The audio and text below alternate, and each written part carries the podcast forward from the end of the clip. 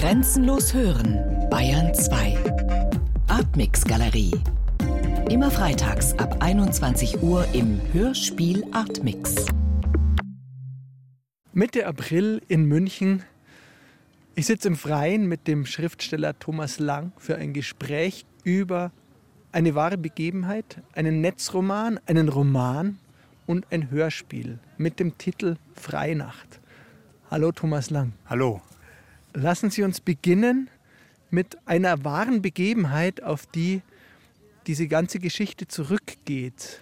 In der Freinacht 2006, also vom 30. April auf den 1. Mai, haben mehrere Jugendliche im Landkreis Traunreuth eine Leiche geschändet. So die plakative Überschrift. Wie sind Sie auf diesen Fall gestoßen und was hat Sie an diesem Fall so interessiert? Ja, das war eine Geschichte, die ging damals ziemlich durch die Medien. Es gab schon so diese Online-Medien irgendwie, in denen man das verfolgen konnte. Und ich habe die Meldung gelesen und das hat mich sehr, sehr mitgenommen, muss ich sagen. Das ist ja eine krasse Geschichte. Denke ich, werden die meisten Leute so empfinden. Jugendliche treffen sich zum Feiern, trinken wahrscheinlich viel, finden aus Zufall einen Toten im Gebüsch und rufen nicht die Polizei, wie man vielleicht erwarten könnte, sondern fangen an, den zu manipulieren und kann man sagen, zu verprügeln.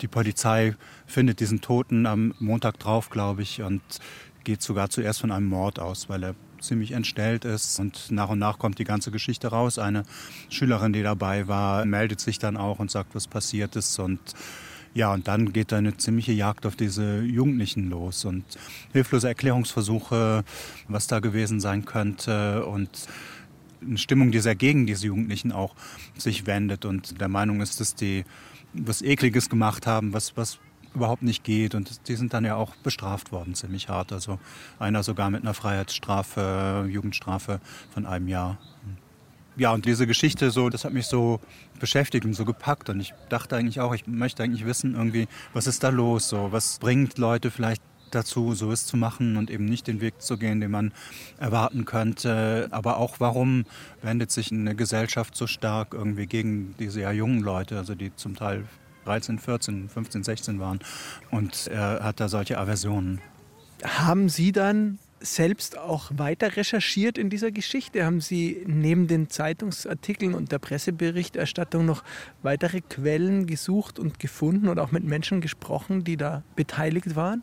Ich bin im Online-Medium geblieben und habe dann beim Recherchieren gefunden verschiedene Foren von größeren Firmen, die hier in Bayern ansässig sind, wo über diese Sachen auch diskutiert wurde und wo ich sozusagen so ein bisschen die Reaktionen mitgekriegt habe. Und ich wusste ja erstmal gar nicht, was ich mit der Sache anfange. Also ich wusste schon, ich habe mir Notizen gemacht, ich habe mir so PDFs gemacht von diesen Artikeln und Forenbeiträgen und ich wusste, ich möchte mal was damit anfangen wahrscheinlich, weil es mich so bewegt, möchte mich literarisch damit auseinandersetzen. Dann hat es aber erst mal einige Jahre gelegen. Und als ich den Stoff dann aufgegriffen habe, war es für mich eigentlich wichtig, zu sagen, ich möchte das auf eine literarische Art und Weise tun. Also als Journalist würde ich natürlich hinfahren in die Stadt oder ins Städtchen und vielleicht schauen, wer sind diese Jugendlichen gewesen oder wer ist da beteiligt gewesen. Kann man mit Leuten sprechen und da gibt es ja auch so sehr schöne Bücher und andere Sachen, die aus solchen Dingen entstehen. Aber ich habe gedacht, mich interessiert, was macht es eigentlich mit meinem Kopf? Was macht es mit meiner Imagination? Wie reagiere ich darauf? Wie sind diese Menschen sozusagen in mir repräsentiert, in mir vorhanden? Also den Weg bin ich dann gegangen. Sie haben gerade gesagt, Sie haben es mehrere Jahre liegen lassen. Was hat dann den Anstoß gegeben, sich doch wieder damit zu beschäftigen und dann das literarisch zu verarbeiten? Ja, der Anstoß gab im Jahr 2015, glaube ich, das Literaturportal Bayern, das auf mich zukam und gesagt hat, wir möchten eigentlich gerne nicht nur ein Literaturarchiv sein, was sie ja wunderbarerweise auch sind, sondern natürlich auch eine, eine lebendige Stelle, ein lebendiges Portal für Dinge, die heute geschehen und ich hatte mit Literatur und Internet schon gearbeitet, hier und da gelegentlich. Und dann haben sie gesagt, kannst du dir vorstellen, mit uns was zu machen, was online funktioniert? Und ich habe gesagt, ja. Und dann dachte ich, ich habe da diesen Stoff und der gehört irgendwie hier hin. Der kommt aus dem Netz und der gehört erstmal so ins Netz und dann haben wir uns überlegt, so eine Art Social-Media-Projekt zu machen. Also das ist aufgezogen gewesen dann mit diesem Material, das ich schon beschrieben habe, das ich zur Verfügung hatte und einer Community von Leuten, die wir angesprochen haben, Leute, die ich nicht kannte, nur Usernamen, also ich wusste weder Alter noch Geschlecht noch irgendwas von den Leuten, die dann über die Website oder über Forenbeiträge, über Blog-Kommentare mit mir kommunizieren konnten. Und genau, und das wurde dann erstmal der Netzroman. Und weil ich dann schon gespürt habe, dass es ein großes Projekt wird und dass man das nicht in den, weiß ich nicht, glaube fünf oder sechs Monaten, die wir hatten, quasi abhandeln kann oder erfassen kann, erschöpfen kann, habe ich gleichzeitig auch den Plan schon entwickelt, aus diesem Netzroman wiederum einen klassischen, einen Papierroman zu entwickeln. Also dann war das Ding Netzroman, da waren andere Menschen beteiligt und jetzt mussten sie wieder alleine an den Schreibtisch und die Form und den Weg für den Roman finden. Wie ging es da weiter? Ja, das war sozusagen eine Art von Stille, die dann schon ein bisschen seltsam geworden war, weil ich habe ja tatsächlich auch Texte, die auch zum Teil im Buch dann später veränderter Form meistens noch drin waren, hatte ich schon gepostet und habe Kommentare dazu bekommen. Es gab Diskussionen über die Namen und sozusagen den Charakter der Figuren und so weiter. Und jetzt saß ich da sozusagen wieder mit mir selbst konfrontiert, wie man das klassischerweise ist, mit dem weißen Blatt, auch wenn das weiße Blatt natürlich ein Bildschirm meistens ist heute. Und das war schon seltsam. Also was passiert ist, ist, dass ich nochmal von vorne angefangen habe. Also was nicht bedeutet, dass ich alles weggeworfen hätte, sondern dass es sozusagen alles rein geflossen als Erfahrung und auch als Text teilweise. Aber ich musste einen neuen Anfang finden und der Rhythmus hat sich verändert. Das war ganz spannend. Ich habe eigentlich kurze Abschnitte geschrieben, dann waren zwei oder drei ein Kapitel, das waren dann meinetwegen sechs, sieben, acht Seiten oder so. Und das hat damit zu tun gehabt, dass man zwei oder dreimal die Woche halt gepostet hat und immer wieder Kommentare kamen kleinteilige Arbeit. Und plötzlich wurden diese Kapitel länger, 12, 13, 14, 15 Seiten. Also der ganze Atem sozusagen, ne, der Erzählatem hat sich wieder verändert. Und nach und nach hat sich wieder so angefühlt, dass es doch irgendwie meins sozusagen. Also es ist natürlich immer meins gewesen auch, aber dann war es wieder so ganz bei mir. Ähm, das war ein Prozess und auch eine kleine Trennungsarbeit sozusagen mit der, mit der Community dann nicht mehr auf Tuchfühlung zu sein. So. Weil Sie die Community gerade ansprechen, würden Sie sagen, Sie hat diese Community und diese Zusammenarbeit oder dieses Zusammen vielleicht auch das Ding fortspinnen, hat diese Form des Schreibens und Nachdenkens dann auch das Schreiben des Romans beeinflusst oder verändert im Vergleich zu Ihren Vorgängerromanen? Das ist natürlich schwer für mich selber zu beurteilen. Ein bisschen ganz sicher. Und es ist bis heute so, dass ich natürlich gewisse Echos auch, wenn ich an den Text denke oder in dem Buch auch lese oder daraus vorlese, dass gewisse Echos dann auch in mir vorhanden sind, wo ich weiß, irgendwie, da sind auch Sachen, es kamen ja auch Anregungen. Ich habe das zum Teil im Nachwort ja auch dann reingeschrieben. Anregungen für die Geschichte kamen auch aus dieser Community. Und dann denke ich schon wieder an die Leute. Ich denke sehr viel zum Beispiel an zwei Schulklassen, die ich auch besucht habe, wo wir so Workshops gemacht haben, die sehr intensiv waren, auch diese jugendlichen Charaktere mitzuentwickeln. Und da fühle ich mich immer noch so verbunden auf eine Art und denke immer noch sehr gerne daran. Der kalte Wind im Münchner April erinnert mich daran, dass wir vielleicht von der Form auch ein bisschen zum Inhalt noch schauen sollten, bevor wir aufs Hörspiel kommen. Weil Sie haben es angesprochen, es ist eine krasse Geschichte. Es geht um den Tod natürlich. Es geht aber auch um das Verhältnis von Kindern, Jugendlichen untereinander und vor allem das Verhältnis Kindern und Eltern, das auch nicht das Beste zu sein scheint in diesem Roman, in dieser Geschichte. Woher kommt diese Sorglosigkeit, vielleicht auch dieser Abstand zwischen den Menschen, gerade zwischen den Generationen, den Sie in diesem Roman beschreiben?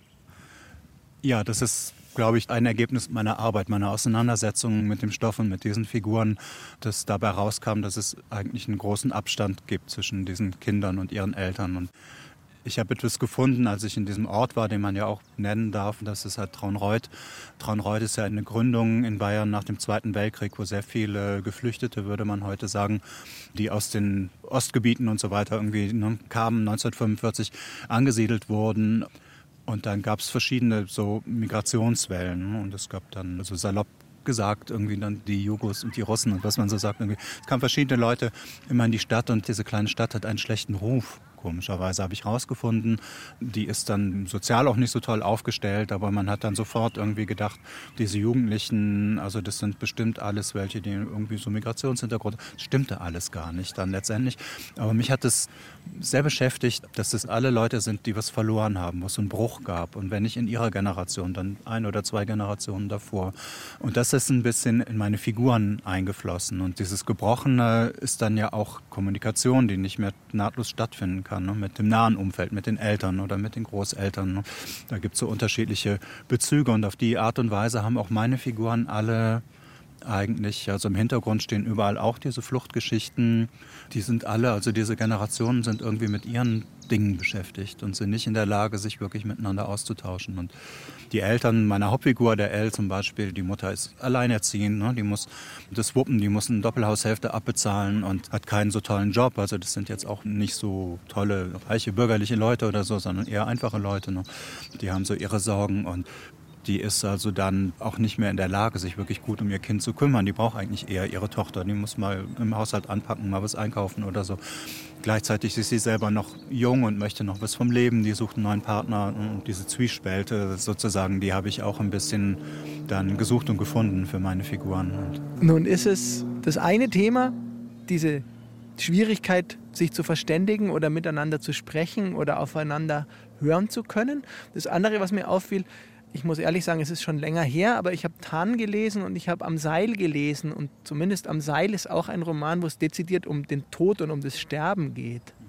Und bei Tan ist es auch so eine Vereinzelungsgeschichte. Was interessiert Sie so an diesen Spitz-auf-Knopf-Situationen? Oder anders gefragt, vielleicht bei Freinacht, konnten Sie sich in Ihrer Beschäftigung literarisch erklären, die Frage, warum diese Jugendlichen das getan haben? Diese Tat? Also warum kommt es zu dieser Straftat, die es ja ist? Also für die Individuen selbst, sozusagen richtig Ursache-Wirkung, kann ich das auch nicht sagen. Habe ich das nicht rausgefunden.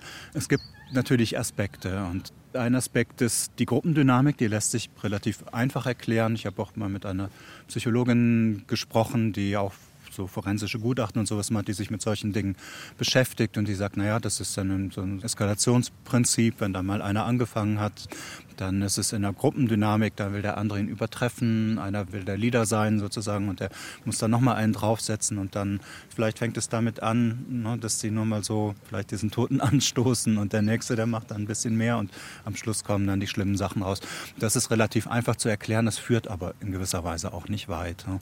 Diese individuelle Frage, die finde ich sehr schwer und auch musste ich dann irgendwie auch nicht mehr so lösen für meine Figuren, dass sie jetzt wirklich sagen, ja, weil, ich weiß nicht, sag mal so vereinfacht psychoanalytisch gesprochen, in der Kindheit dies und das passiert ist, passiert jetzt heute das oder so.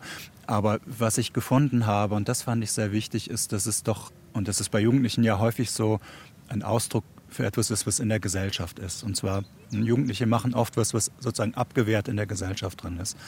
Und diese starke Abwehr, die ich gefunden habe in den Forenbeiträgen, wo die Leute diesen Ekel produziert haben und diese Bestrafungsfantasien, die man gar nicht mehr irgendwie zitieren möchte hier unbedingt oder so, ne? da habe ich mir gedacht, so liebe Leute, das ist das, was ihr in eurem Leben oder in eurem Wesen nicht haben wollt. Und das müsst ihr euch jetzt mal anschauen. Und dann habe ich überlegt, es geht ja auch, es gibt ja ein Opfer ne? in diesem Geschehen, auch, auch wenn der ein Mann, der sich das Leben genommen hat, der also wirklich tatsächlich rausging im Winter, um sich erfrieren zu lassen. Ein Abschiedsbrief hat man dann später gefunden, ein Mann, der sozial depraviert war, der arbeitslos war, offensichtlich kein soziales Umfeld hatte. Man hat ihn da praktisch nicht vermisst. Der konnte wochenlang sozusagen da liegen, ohne ne, dass ein Hubschrauber kam und den gesucht hätte oder so. Und dann dachte ich mir, ja, das ist ja schon eine Art, wie die Gesellschaft auch mit solchen Leuten oft umgeht, die dann eigentlich soziale Tote sind. Also Leute, für die Gesellschaft spielt es keine Rolle mehr, ob die leben oder nicht. Und das ist ja der eigentliche Skandal in dieser Geschichte. Und dass die Jugendlichen damit umgehen und dass sie eben nicht das in der Abwehr lassen und irgendwo weggeblendet lassen, sondern dass irgendwas passiert, ne, in dem Moment, durch einen Zufall natürlich auch. Aber da passiert was und die zeigen plötzlich was, die decken was auf, ne, die legen was offen, irgendwie, was in der Gesellschaft ist. Und das war, glaube ich, für mich so der wichtigste Moment in diesem Ganzen. Wir haben gesprochen über dieses tatsächliche Geschehen, wie es die Medien vermittelt haben, über ihren Netzroman, wo sie mit anderen Menschen diese Geschichte verhandelt haben. Dann kam der Schritt, alleine mehr oder weniger einen Roman zu schreiben. Und jetzt kam nochmal ein Schritt. Sie haben aus diesem Stoff ein Hörspiel gemacht. das sich schon allein dadurch sehr unterscheidet, dass der Roman einen starken Erzähler hat und das Hörspiel allein szenisch lebt, aus Dialogen. Einfach aus der Werkstatt gesprochen, was für ein Schritt war das für Sie nun zu sagen, okay, muss ich nochmal von vorne anfangen oder konnten Sie zum Beispiel auf irgendwas zurückgreifen? Also ganz von vorne anfangen natürlich nicht, weil der Stoff ist ja da und die Geschichte sozusagen ist in groben Zügen da. Aber es war tatsächlich in manchen Dingen vielleicht sogar schwieriger als einen originalen Stoff zu entwickeln, weil ich musste ja auch eine Komplexität, eine Verästelung, würde ich lieber sagen, irgendwie zurückfahren natürlich. Im Roman habe ich eine Vorgeschichte und da gibt es noch mehr Figuren, Nebenfiguren natürlich auch. Die Elle hat noch einen Großvater und der Vater von Dennis, der hat noch so eine, oder die Eltern haben eine besondere Geschichte und so, so ganz viele Sachen. Sogar einen der Jugendlichen habe ich sozusagen einkassiert, weil man hat man diese 57 Minuten und dann muss man wirklich schauen, dass man irgendwie das Wesentliche rüberbringt und das, was wir im Roman ganz gerne machen und was ich an Prosa auch mag, irgendwie an ausgedehnter Prosa, dass es diese Verästelung gibt und dass man auch mal ein bisschen abschweifen kann und noch was reinholen kann und so. Das ist natürlich dann alles weg und dann ist die ganze Struktur, also was eine Erzählerstimme in der Prosa leistet, das ist natürlich auch weg. Ne? Und es muss halt kommen aus Dialogen, aus den Szenen irgendwie muss es dann einfach kommen und natürlich ist es eine ganz andere Art zu arbeiten. Jetzt habe ich bestimmte Dialoge rudimentär, glaube ich, sozusagen verwenden können oder zumindest ne, den Gang, den sie da genommen haben, auch verwenden können. Aber es ist doch eine ganz eigene Arbeit und vielleicht auch nochmal eine eigene Erfahrung. Also das ist für mich natürlich auch wieder schwer zu sagen. Ich würde mir, mein größter Wunsch ist sozusagen, dass irgendjemand kommt und sagt, ich habe das Buch gelesen, jetzt habe ich das Hörspiel gehört und sagt mir dann, das waren wie zwei eigene Dinge. So, das wäre toll. Jetzt haben diese Figuren auch tatsächlich eine reale Stimme bekommen in der Hörspielumsetzung. Haben Sie sie wiedererkannt, sozusagen? Ganz, ganz unterschiedlich. Also das hat für mich, weil ich auch kein erfahrener Hörspielautor bin, bis jetzt sowieso eine große Faszination ausgeübt, wenn man dann Sachen, die man im Kopf hat, die werden dann weggerückt, nach außen gerückt, die sind plötzlich manifest, Stimmen tauchen auf. Ich fand einige sehr grandios und vor allem, ich habe ja auch die Stimme eines Toten, die dann tatsächlich da ist. Die ist für mich in einer ganz wunderbaren Schwebe auch gehalten, so dass es akustisch für mich total rüberkommt, hat mich sofort überzeugt. Es gibt auch Figuren, der Dennis zum Beispiel, hat mich total irritiert, weil den habe ich ganz, ganz anders irgendwie im Kopf gehabt. Der war für mich so ein bisschen so ein so heiser und schnell irgendwie, so, also so Stimmbruchheiser ne? und so ein bisschen immer schnell gesprochen und der ist im Hörspiel fast ein bisschen so retardiert und hat so einen ganz anderen Spin, als ich den im Kopf hatte. Und das ist gut, aber hat mich total überrascht. Ich dachte, huch, wer, wer kommt denn da jetzt daher? Könnte man sagen. Da musste ich mich zum Beispiel dran gewöhnen. Aber finde ich sehr gut. Und es gibt ja einen Regisseur, es gibt Leute, ne, die Schauspieler auch, die sprechen und so weiter, die haben ihre Vision davon. Und ich finde alles in allem irgendwie hat mich das sehr überzeugt. Und als ich das zum ersten Mal gehört habe und ich habe gedacht, für mich hat es eine emotionale Kraft und es ist das, was ich mir gewünscht habe, das ist irgendwie da. Und natürlich gibt es dann drei oder vier Stellen, wo man denkt, hm, weiß nicht, oder da ist noch mal ein Satz weggefallen, den hätte man vielleicht doch gerne drin gehabt oder so. Aber alles in allem irgendwie dachte ich so, wow, das ist toll. also ich fand es richtig gut, das anzuhören. 2006 haben Sie gesagt, ist das passiert. Sie haben sich diese 15 Jahre mehr oder weniger mit Pausen sicherlich, aber Sie haben sich damit beschäftigt. Wie ist für Sie heute nach dieser intensiven literarischen Beschäftigung in verschiedenen Gattungen, wie ist für Sie das Verhältnis zwischen der faktischen Wirklichkeit und der literarischen Wirklichkeit, um es mal so zu nennen, in Bezug auf diese Freinacht? Also das hat sich in gewisser Weise voneinander gelöst kann man sagen. Und es ist natürlich meine Geschichte geworden mit meinen Figuren und es ist eine eigene Welt. Und ich beschäftige mich jetzt ganz aktuell nicht sehr viel mit dem, was damals gewesen ist. Natürlich darüber denke ich manchmal auch nach, wenn wir uns unterhalten zum Beispiel oder wenn ich mich damit beschäftige. Es gibt aber so kleine Übersprungspunkte manchmal und ich war bei einer Lesung vor anderthalb oder zwei Jahren. Da ist eine Frau auf mich zugekommen hier in München und die hat gesagt, ja, ich bin da zur Schule gegangen. Und also sie hat dann nicht sehr viel dazu gesagt. Sie hatte das Gefühl, die kennt die Geschichte und sie kennt vielleicht die Leute sogar. Das hat sie nicht gesagt. Und das ist natürlich schon so und das macht mir, ich weiß nicht, ob man sagen kann, es macht mir Sorgen, aber es beschäftigt mich manchmal auch. Ich habe natürlich was gemacht. Ich habe schon, wenn man so will, das Material das Leben, das wirkliche Leben, das wirkliche Leiden nehme ich auch an von Leuten genommen. Ich habe versucht, respektvoll damit umzugehen und eine Geschichte daraus zu machen, die ihnen auch gerecht werden kann und sie nicht in die Pfanne haut oder sowas. Aber es ist doch so, das beschäftigt mich manchmal schon, dass ich denke, ja, vielleicht hört einer von denen irgendwann mal zu oder wird darauf aufmerksam. Das ist dann anders. Ne? Das ist anders als so eine eigene Welt, die man von vorne bis hinten erfindet oder wo es keine Verbindung gibt. Vielen herzlichen Dank, Thomas Lang, für dieses Gespräch. Ich bedanke mich.